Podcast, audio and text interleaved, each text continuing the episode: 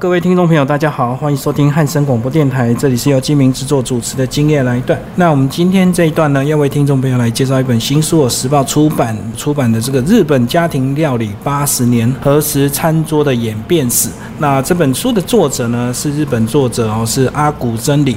那我们邀请到这本书的出版社是时报出版的这个企划林敬伟来帮我们介绍这本书。敬伟你好。你好，各位读者，大家好。静伟在一开始帮我们介绍这本书之前，你个人对吃有没有特别的一个关注？对吃哦，就是其实现在日本料理的，我我后来以前小时候不太敢吃生鱼片哦，后来就慢慢长大，觉得生鱼片蛮好吃的。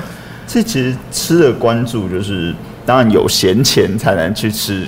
好一点的料理啦，嗯嗯，对，平常的话就是普普通通回家自己弄个小东西吃这样。所以你对吃也没有特别的关注？当然需有需要的时候。所以一开始接触这本书的时候，会不会在一开始准备的时候有点辛苦？因为它又是吃，然后又是日本料理，跟我们是有点距离的。对，但是我觉得，呃，它里面用的一些。素材是有趣的，因为它里面不只是纯粹从料理的走向，它是从影剧里面出现的料理。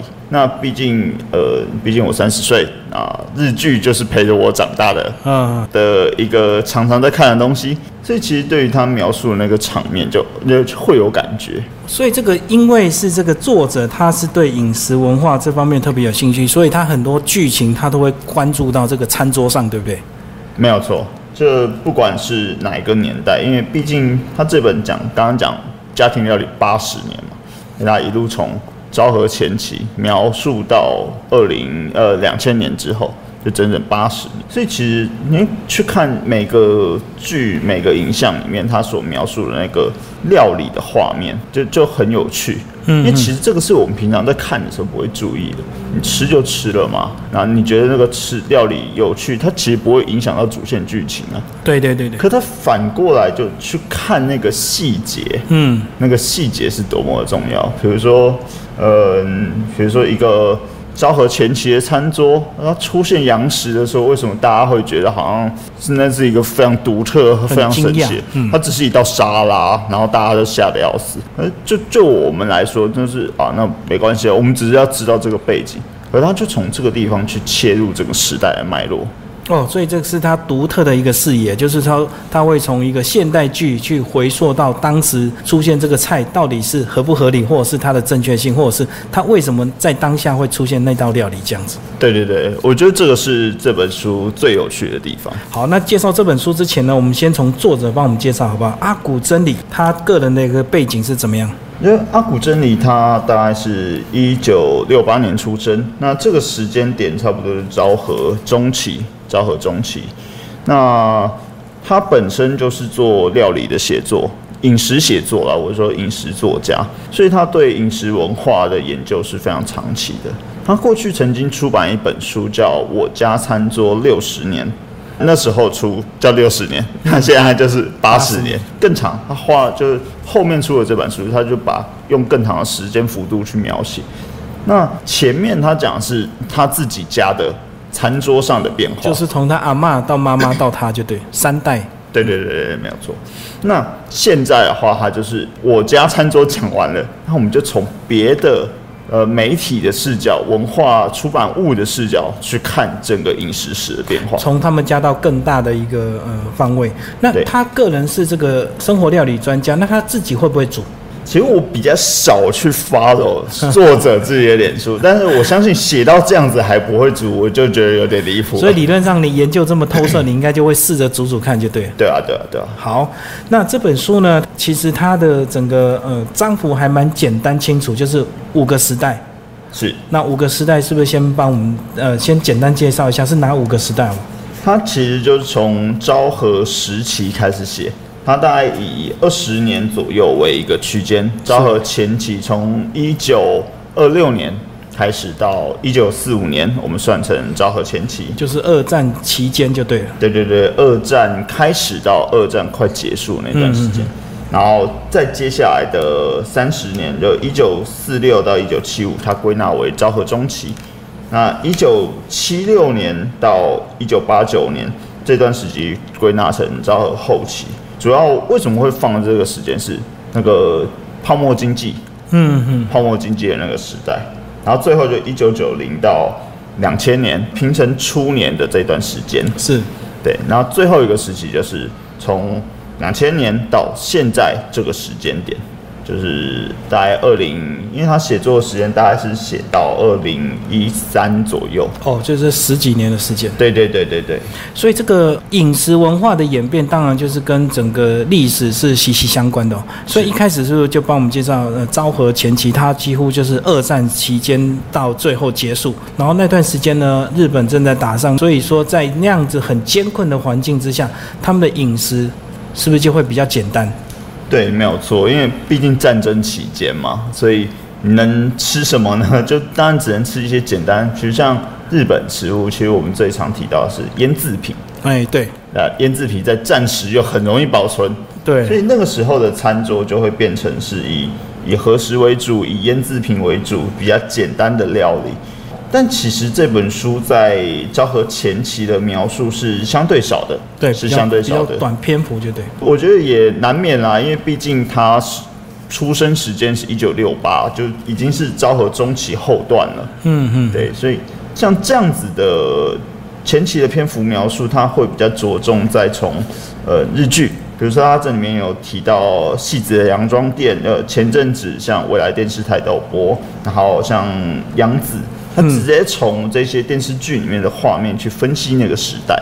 是。对对对，因为那些戏就是等于有重现当时的一个场景啊，所以要切入比较容易。然后一般呢，这个读者，如果你是日本的读者，当然你就会更熟悉这样的一个剧情。没有错。就我相信，如果是日本，如果说昭和前期出生，那现在大概也是已经七八十岁了。对对对，对对，那可能那些爷爷奶奶看到这个就啊，那个时代就是那个样子，可能炉锅造饭啊，就是还要烧柴啊，那个、嗯那个已经是现代人想象不到的环境了。所以呢，呃，他们这个在整个一九四五年之后，当然就是进入一个比较丰富的一个年代，对不对？因为等于是战败结束，大家要开始复苏了，然后整个环境也慢慢开始要转好一点。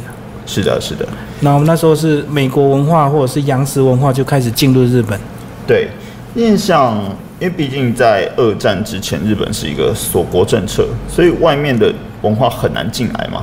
对，那当战争结束，他们好不容易开始变得，呃，因为战争的关系，所以没有粮食。那战争结束，他们的粮食供应开始慢慢要恢复正常状态下，他们就，然后再加上外部的文化，他们就会开始有对羊食这件事有一个崇拜感。嗯嗯，对对对，所以就在这样子的状态下，而且当然，嗯，战争结束以后，那些民生物资会让经济的状况慢慢变好，让经济的状况慢慢变好。当经济状况变好的时候，人家人们就会开始去追求更好的饮食，包括高级的羊食。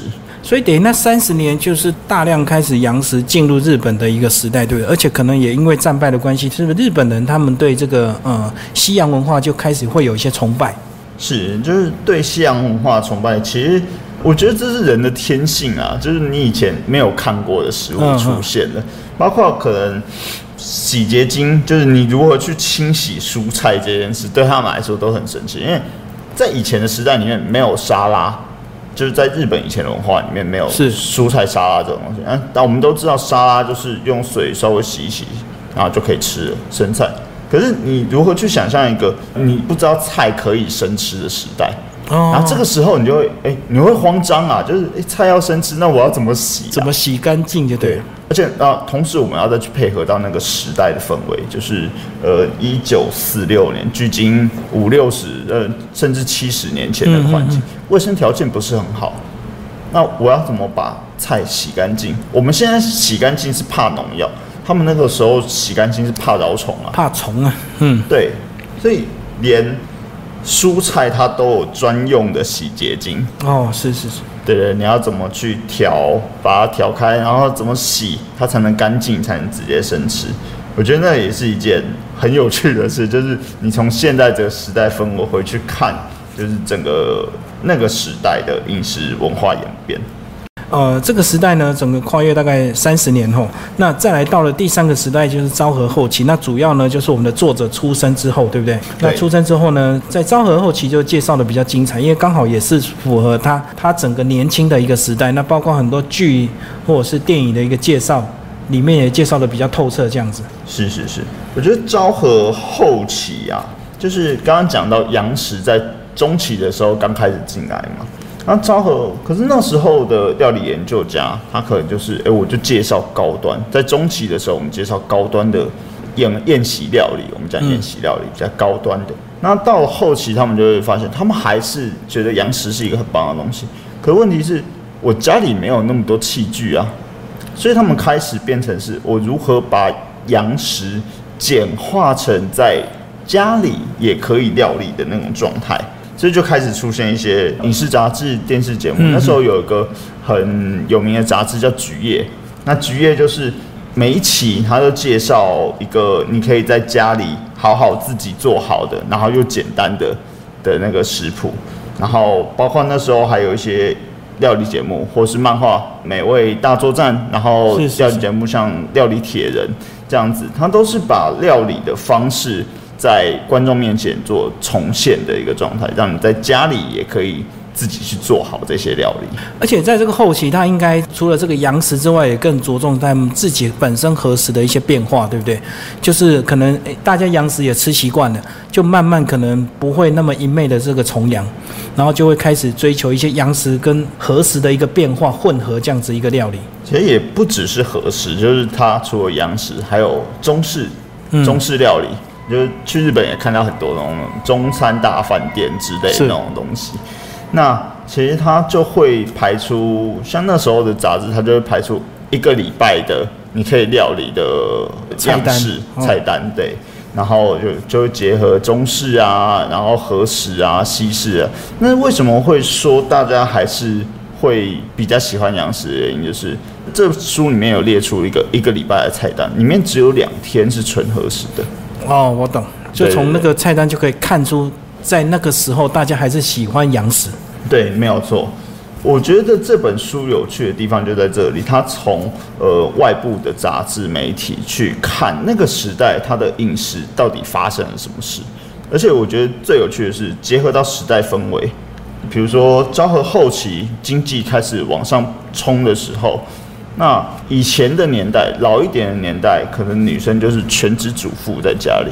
可是到这个时候，呃，经济开始冲，虽然收入增加，但是你的呃你的支出也增加了。嗯哼，你的女性会慢慢从一个我原本只要靠着老公就可以在家里过生活，变成我也得出去工作。嗯，然后她就会慢慢演变成，我除了要做菜以外，就是做好家里的工作以外。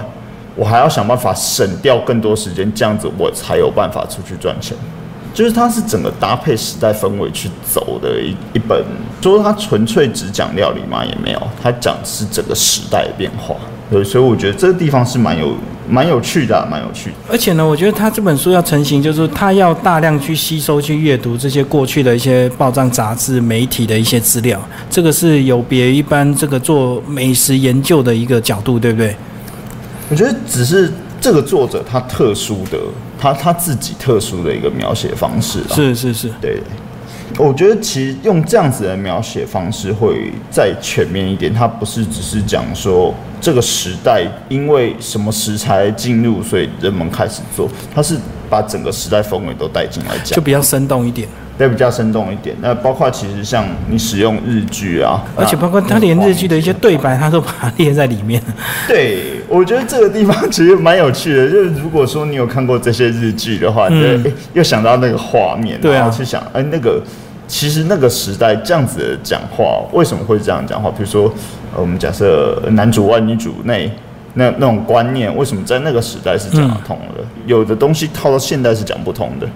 你去回到那个时代氛围去看这件事情，嗯，我觉得是有趣的。然后在第四个阶段就是到了平成，是不是？那平成就是呃一九九零年到一九九九，呃是大概十年的一个时间哦。是，那这十年时间的话，其实它会变成是一个家庭餐桌，就是家庭料理它的一个衰落期。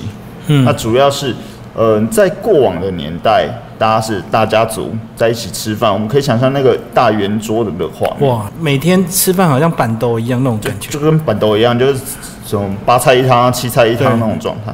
可问题是到了现代，就是小家庭是常见的，嗯，那小家庭你就不会想要去做，你四菜一汤都嫌多了，对，因为有时候你可能两个人、三个人而已，所以这个时候什么东西跑起来？这时候就是外食，外食就跑起来了。所以里面就有提到，连超市都开始去推出熟食，哦，就是方便料理的微波食品啊。对对对，那你就把熟食带回家，你就微波，而且近现代了嘛，现在有微波炉，以前没有啊，以前搞不好只有烤箱，嗯，是啊，微波更方便嘛，那一下子就好了。那在过往的年代，可能我我觉得这里面会提到一个很有趣的婆媳冲突的问题。哦，是谁要煮啊？对，然后我觉得一一方面是谁要煮，另外一个就是当婆婆看到现代的媳妇，你只会拿微波炉回来的时候，嗯嗯你就会你就会嘲笑她了。嗯，碎碎念啊，就嗯，是碎碎念啊，怎么都不会煮饭啊，怎么连切都不会切啊？可是对他们来说，那个是时代氛围的问题。就是当他们还是当这些主妇在可能一九九零年到两千年成为主妇的这些人，他们在上一代的时候，父母亲是开始转成职业主妇的那个时代嗯，啊，那他们开开始变成双薪家庭那个时代。哦，所以他们的父母亲也不会煮，他们父母亲也许会煮，但是没有时间煮给你吃。那当没有人教你怎么煮的时候，当你成为人家老婆、人家太太的时候，你当然也不会煮啊，所以你就直接去买熟食。嗯而且甚至里面还有对话说，我料理包拿来处理的都比我自己煮的好吃。确实啊，确实，乱煮中还比不上料理包哎。对对对，这这种时代氛围，我觉得就很有趣，就是跟着时代跑，就是小家庭，所以我不需要那么多食物，我我没有必要每天把冰箱塞得满满的，嗯，所以我就去买外食嘛，而且外食可能又比较好吃，然后又比较省时。对，对对对，我觉得这个是平成这一段时间，平成初期这段时间的一个料理方式。而且那时候应该跟经济也是有关系，对不对？觉得跟经济会多少有关系。我但是我觉得最有趣的探讨是在于他们去讲说平成时期为什么餐桌上都没有人，就是为什么家里的餐桌上都没有人。就想象你可能我们五十年前那个时代，可能我阿公的时代，他们会带呃公司客户回来，他们会带朋友回来，但到了平成时代，因为房租贵嘛，家里小，你比较不会带朋友回来，所以你相对就减少了在家里料理的时间，你的时间都放在工作上了，就在外面跟人家应酬干嘛的，嗯，所以家庭料理的慢慢消失，是这个时候变得最严重。而上个时代可能只是慢慢缩小，然后在这个时代的时候完全就没有，对对对，就可能甚至你会忘记要怎么煮饭。因为是整个社会开始越来越方便，那很多科技的产品也开始发明之后呢，就外食越来越简单了。是的，是的。好，那最后一个时段呢，就两千年到现在了。对，两千年到现在这一段时间，其实呃，它里面有提到，它是一个何时的再复兴的一个时期，就是呃，我们慢慢的，因为上个时代已经家庭家那个家庭料理已经几乎消失了，对，那有的人在这个时候开始成为父母的时候，他就会开始去想象小时候爸妈端出来的那个餐桌料理。嗯嗯，对，这可能平成年代你想象到的可能是昭和中期，就是你还是小孩子，你可能昭和中期、昭和后期，就是爸妈端出来的那个饭菜，可是你已经忘记怎么煮了，所以你就要开始去找新方法。嗯就要开始去，所以那这个时候反而合时的料理书就慢慢跑出来，就教你怎么去煮出以前的古早味。我们说古早味嘛，就是怎么去煮出那个味道。然后再来就是，嗯，这个时代还有另外两个我觉得比较重要的意意义，一个是你在找回味道的同时，是在找回家庭的那个温暖的感觉。嗯然后另外一个就诶、比较严肃一点，食安的问题，嗯嗯嗯，因为大家都知道福岛核灾，然后或者是一些工业发展所影响的环境的问题，开始在两千年以后慢慢有人比较注意它了。对，其实台湾也是一样。是。那当食品安全出现问题的时候，你会想到什么呢？你要自己煮。对，就是自己煮，至少比较安全卫生这样。对对对，就是那些东西是你可以处理的，所以就变成家庭的那个料理的方式慢慢回来了。可能不管是因为人们在这个时代需要一点温暖呐，或者是嗯实际面一点的食安的问题，其实都是一样。所以现在这个时代，反而大家开始又想要在家里煮菜了。嗯，所以同样的，包括呃一些电影、一些。杂志或是漫画也开始又又回到那个，去教你怎么在家里简单料理的那种状态。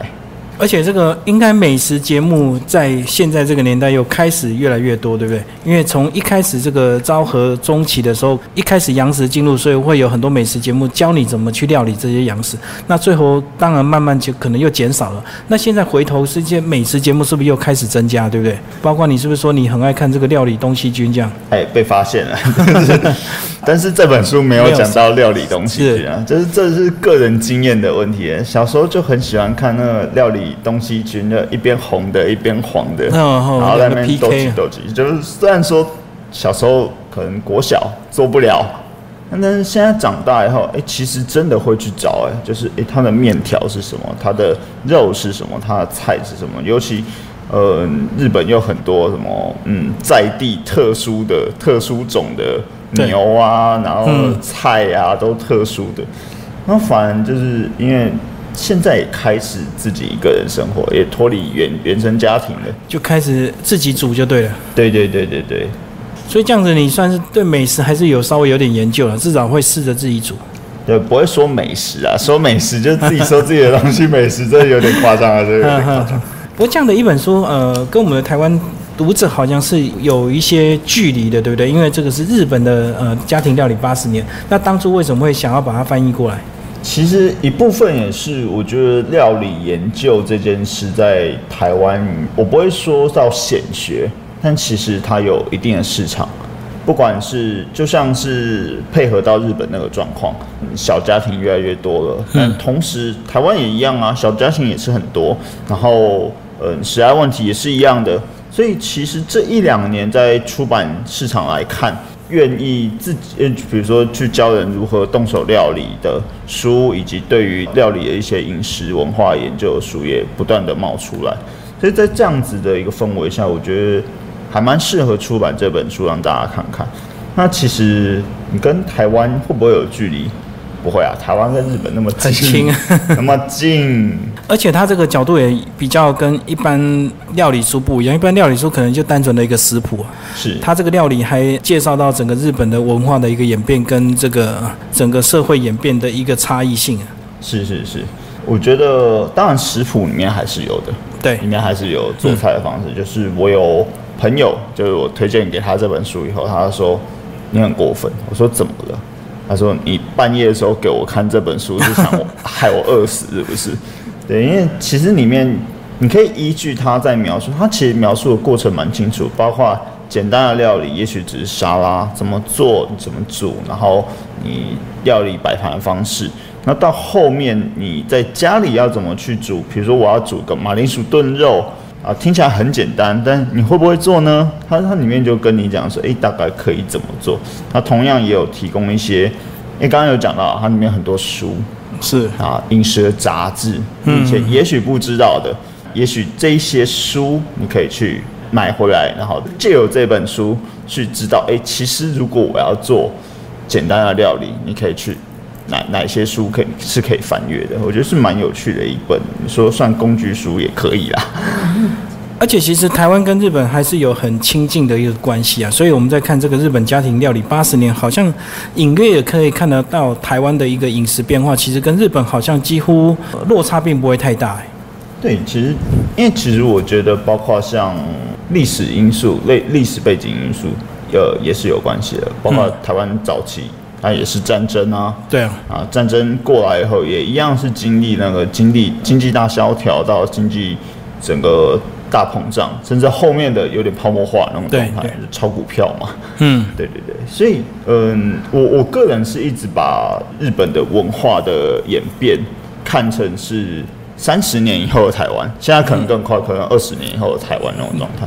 所以同样的状态发生在发生在自己身上的时候，你看这本书会有一点亲近感，会有一种亲近感啊。然后再来就是日本文化大举入侵，嗯 所以台湾里面提到了很多日剧，包括一些电影或者是小说家。呃，其实台湾人应该不陌生，就大概讲几个四四之愈合，然后小金安二郎，台湾人应该都不陌生。所以你看这本书的时候，不太会有距离感。就是当你看到很多日剧的情节，几乎就是你曾经看过日剧，就对。对啊，对啊，就是就日剧陪着我长大，然后料理节目有时候也是陪着我长大的。而且确实，我们台湾很多文化的发展或饮食的发展，好像都跟着日本走。日本流行完了一阵子，就跑到台湾了。这也是蛮神奇的一件事。就像我记得小时候有一个料理餐厅，日本过来，养老奶龙吧，哦，是是是，现在好像没了、欸。现在好像没了。对对，收了。对，但是嗯，我觉得台湾的饮食文化是受到日本影响蛮大的啦，包括生鱼片料理啊，或者是一些和食料理啊。你说关东煮是是不是也是呢？也也是啊，也是啊。对啊对啊。而且光是讲寿司啊，这种寿司很好玩。以前有那个回转寿司啊，现在连那个夜市都一大堆那种十块钱寿司啊，现做也有。对啊，十块钱。哦，拍起来我比较常去吃真鲜啦。哦，那你你稍微高档一点。对对对。那最后呢，呃，介绍这本《日本家庭料理八十年》哦，何时餐桌的演变史，最后帮我们总结这本书好不好？嗯，我觉得这本书的话，就是适合原本对料理或是饮食文化研究有兴趣的读者。那你可以从里面的描述的画面，因为它画面感很强，是是是，很多情节的描述。你可以经由那些画面去，不管是 recall 回你小时候的看过的记忆，或者是借由那些画面去想象料理的情境，我觉得都是一件很棒的事。那其次，当然，我觉得如果你是刚开始想要动手做料理的人，你也可以看看，因为里面其实强调的就是包括平成以及招后期，那简单料理的那个形式。那如果想要开始动手做的话，我觉得里面也有一些食谱是可以参考的。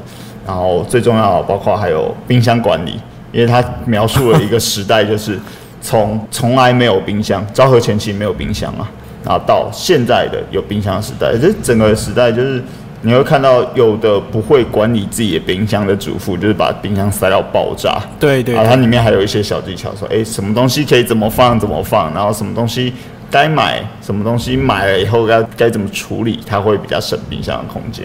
我觉得也是蛮有趣的小知识啦。对啊，而且这个呃，从料理文化这个过去我们都只会知道吃美食，可是从来不晓得，其实在美食的背后都有它的很多的文化意涵。所以也是透过这本书来总结这个日本饮食文化的一个八十年。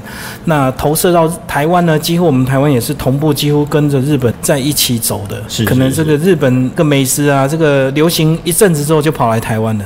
没有错，没有错。但是我觉得从里面也可以看到，就是那种因为家庭料理的流失，所以导致人们会忘记之前的传统文化。但我觉得，嗯，从这个地方可以去反思饮食文化保留的必要性。所以可能假日有空的话，回去找你妈学一下，就怎么煮以前的料理。好，非常高兴啊，为听众朋友介绍日本家庭料理八十年阿古真理的这本书啊啊，何时餐桌的演变史，非常高兴我们的时报出版的这个企划林敬伟帮我们介绍，谢谢。谢谢读者。